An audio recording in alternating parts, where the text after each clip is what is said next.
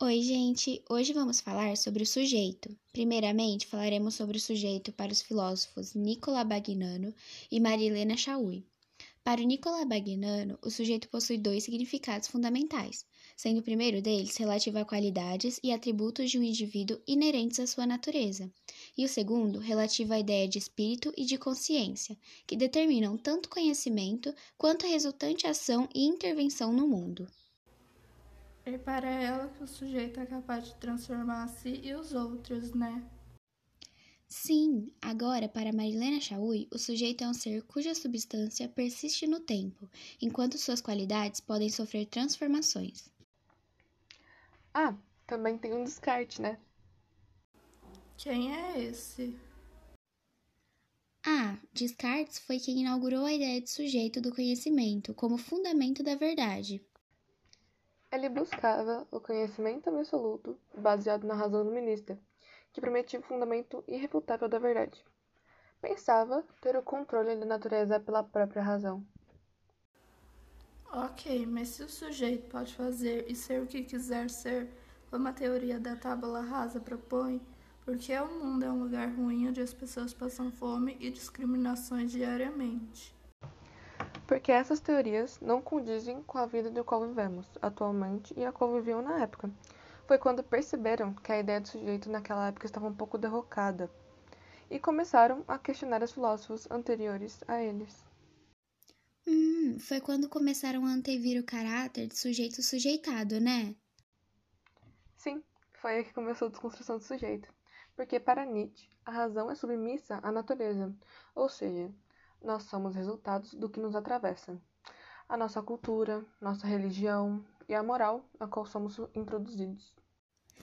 É, ele se baseava na inexistência das coisas como a verdade e o sentido da vida. Para ele, a razão é submissa à natureza.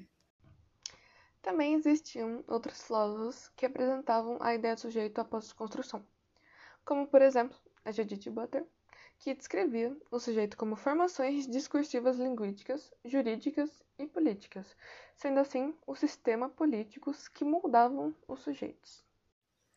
É, isso significa que o sujeito é uma construção fundada em relações de poder, que são arbitrárias e transitórias, ou seja, apresentam rupturas e descontinuidade, pois correspondem em estruturas de sociedades distintas. Isso tem relação com a alienação. Tem sim, porque a alienação é descrita como retirada de algo, como por exemplo, os alienados do meio de produção. Eles são dependentes dos donos dos meios de produção, ou as faxineiras que precisam da casa de seus patrões. Isso constitui o sujeito sujeitado, que é quando o sujeito se vê alienado e acaba sofrendo com suas forças internas. Como assim? Assim, as forças internas são as das forças produtivas e das contradições das relações de classe, das forças irracionais do desejo ou vontade de poder, ou inconsciente às suas pulsões. E essas teorias, elas foram fundadas pelos filósofos Karl Marx, Frederick Freud e Sigmund Freud. É, também existe a epitemia, né? Sim, é o regime de verdades que é usado como base para a criação de regras que ordenam a forma com que nos relacionamos às coisas e os conceitos. Ah, isso ajuda na construção do sujeito. Como? É porque esse regime de verdade não representa todas as pessoas. Então esse regime produz o sujeito, para que assim ele se encaixe. Ah, mas também tem o sujeito para Foucault. Ele acreditava que não existia natureza humana ou natureza do ser, para ele, a ideia do sujeito é uma construção que está fadada ao desaparecimento. Como assim? Isso significa que para ele o sujeito é a construção fundada em relações de poder, que são arbitrárias e transitórias. Ah, agora entendi. Para estudar o sujeito precisamos estudar vários filósofos, pois a ideia de sujeito muda dependendo da época.